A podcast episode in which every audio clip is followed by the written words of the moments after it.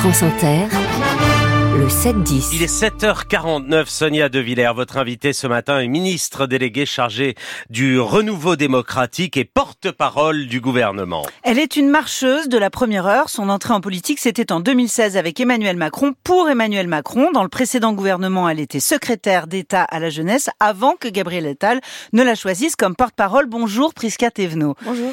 Vous l'avez euh, entendu dans la bouche de Yael Gauze et pas seulement. Gabriel Attal, 5 jours, 5 déplacements. Quand le chef du gouvernement se déplace tous les jours, il prend la parole tous les jours. Comment être la porte-parole de quelqu'un qui prend la parole tous les jours?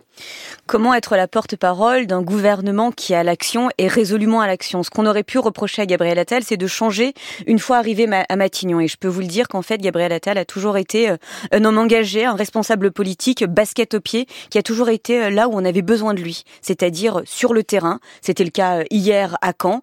Ça sera aussi le cas ce soir aux côtés du président de la République et des députés de la majorité présidentielle. C'est le cas cette semaine où il reçoit l'ensemble des représentants syndicaux, des organisations organisations euh, patronales, mais également les associations euh, d'élus.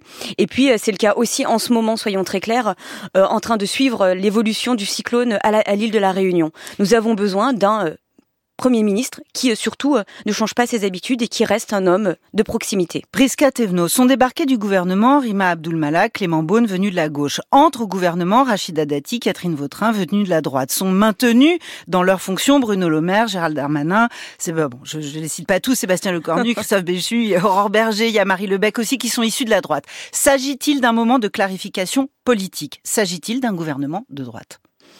J'ai pas l'impression que ce soit un gouvernement euh, de droite. Moi, je le dis encore une fois, et vous l'avez très justement dit euh, devant votre introduction.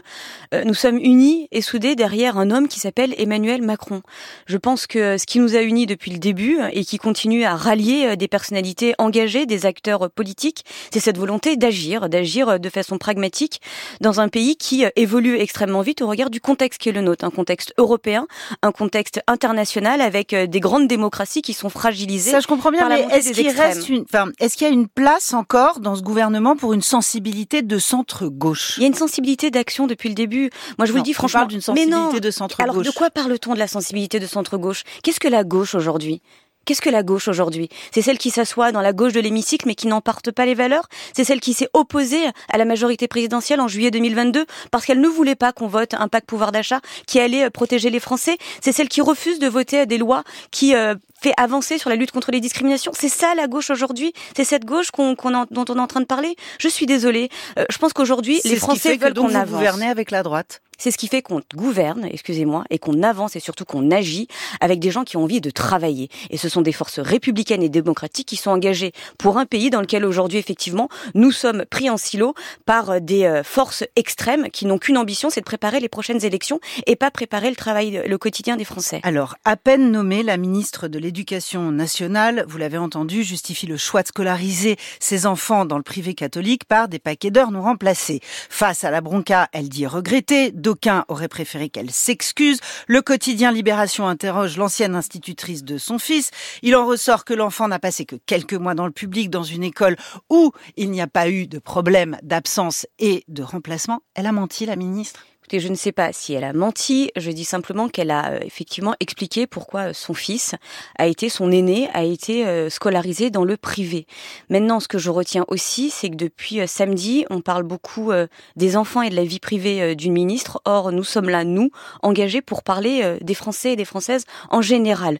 Donc, Justement, je pense que vous avez raison. Est-ce que Amélie Oudéa Castera sera audible Est-ce qu'elle elle sera audible? Est-ce qu'on pourra l'entendre? Je vous le dis en tant que porte-parole du gouvernement aujourd'hui, mais je pourrais vous le dire en tant qu'ancienne députée ou en tant que militante engagée du quotidien. C'est euh, nous sommes là pour répondre à des questions. Moi, je veux bien qu'on réponde à la question de comment on travaille sur les heures non remplacées aujourd'hui. Je suis moi-même mère de famille, on se le disait avant, euh, de, de, deux enfants, 7 et 9 ans, et oui, nous sommes confrontés à ces heures non remplacées. Ce n'est pas pointer du doigt les enseignants et les professeurs. Au contraire, c'est grâce à eux que l'école publique tient, et nous devons continuer à les soutenir et à travailler sur l'attractivité de ces métiers et donc c'est ce que nous avons fait, notamment avec Gabriel Attal et Papendiaï avant et Jean-Michel Blanquer avant, à redonner les moyens de notre école à être au centre, au centre des villages. Alors, dans ce nouveau gouvernement Prisca Thévenot, il n'y a pas de ministre des Transports, pas de ministre du logement, alors que le transport et le logement représentent le cœur même des préoccupations des, euh, des Français, le cœur même de nos préoccupations quotidiennes. Est-ce que les Français doivent entendre que les calculs politiques sont plus importants que leurs difficultés quotidiennes? Non, ils doivent simplement entendre une évidence, c'est que le président de la République l'a dit, le Premier ministre l'a aussi rappelé, euh, le gouvernement n'est pas encore entièrement formé. Il y a effectivement une première vague de nominations et euh, les autres nominations vont suivre, bien évidemment. Donc ce sont des sujets secondaires ce ne sont pas des sujets secondaires. Ce sont des préoccupations majeures. Toutes les préoccupations sont importantes. Le pouvoir d'achat, l'école, euh, les entreprises, les transports, le logement, tous les sujets sont importants. Mais attention, j'aimerais le rappeler, c'est qu'il y a une continuité de l'État. Et je le dis aussi aujourd'hui parce que j'étais secrétaire d'État à la jeunesse, au service national universel et à la vie associative. C'est des sujets qu'on continue à suivre de façon évidente.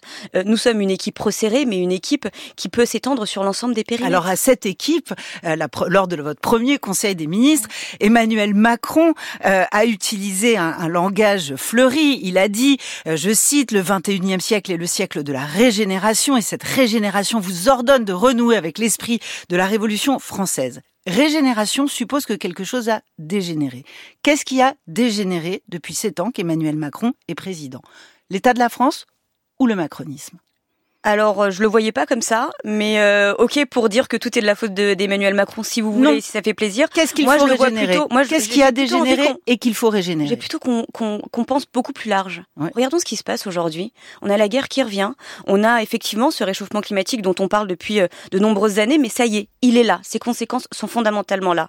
Nous avons aussi des grandes puissances mondiales qui réaffirment leur volonté d'être importantes sur la scène internationale. Voilà ce qui nous guette aujourd'hui et ce qui est devant nous. Et c'est face à ça que nous devons lutter contre l'effacement de la France et faire en sorte que l'ensemble des forces républicaines et démocratiques de notre pays, eh bien, continuent à se lever et à se mobiliser pour faire avancer le pays et travailler au quotidien des Français. Alors Bruno Le Maire a averti, je le cite lui aussi, nous devons trouver au minimum 12 milliards d'euros d'économie en 2025. Appelons donc un chat, un chat en matière de finances publiques. Le plus dur est devant nous.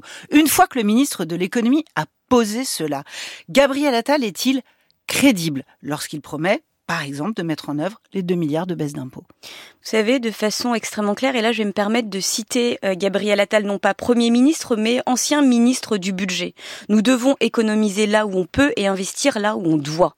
Et je pense que ce n'est pas antinomique de dire cela. Oui, nous devons continuer à valoriser le travail, et notamment à l'endroit des classes moyennes, ces hommes et ces femmes qui euh, travaillent dur tous les jours, mais qui gagnent trop peu pour être aidés et euh, qui, qui gagnent trop pour être aidés et pas assez pour vivre correctement. Nous avons commencé à le faire depuis 2017 avec un certain nombre de mesures, la suppression de la taxe d'habitation, la suppression de la redevance audiovisuelle, la baisse des premières tranches sur l'impôt sur le revenu.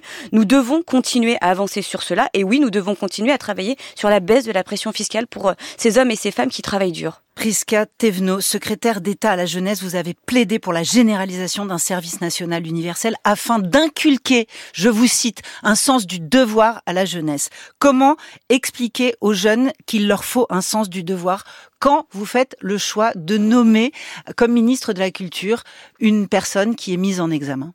Oula, justement, euh, il y a deux choses. Il y a effectivement avoir ce sens du devoir et avoir ce sens du respect euh, du fonctionnement de nos institutions et notamment du respect de la présomption d'innocence.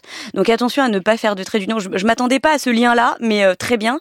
Je pense qu'il est plus important aujourd'hui, à l'heure où justement nos démocraties sont fragilisées, de respecter dans quelles institutions nous sommes et le respect qu'il en est. Euh, être mis en examen n'est pas être coupable. Merci Prisca Thévenot.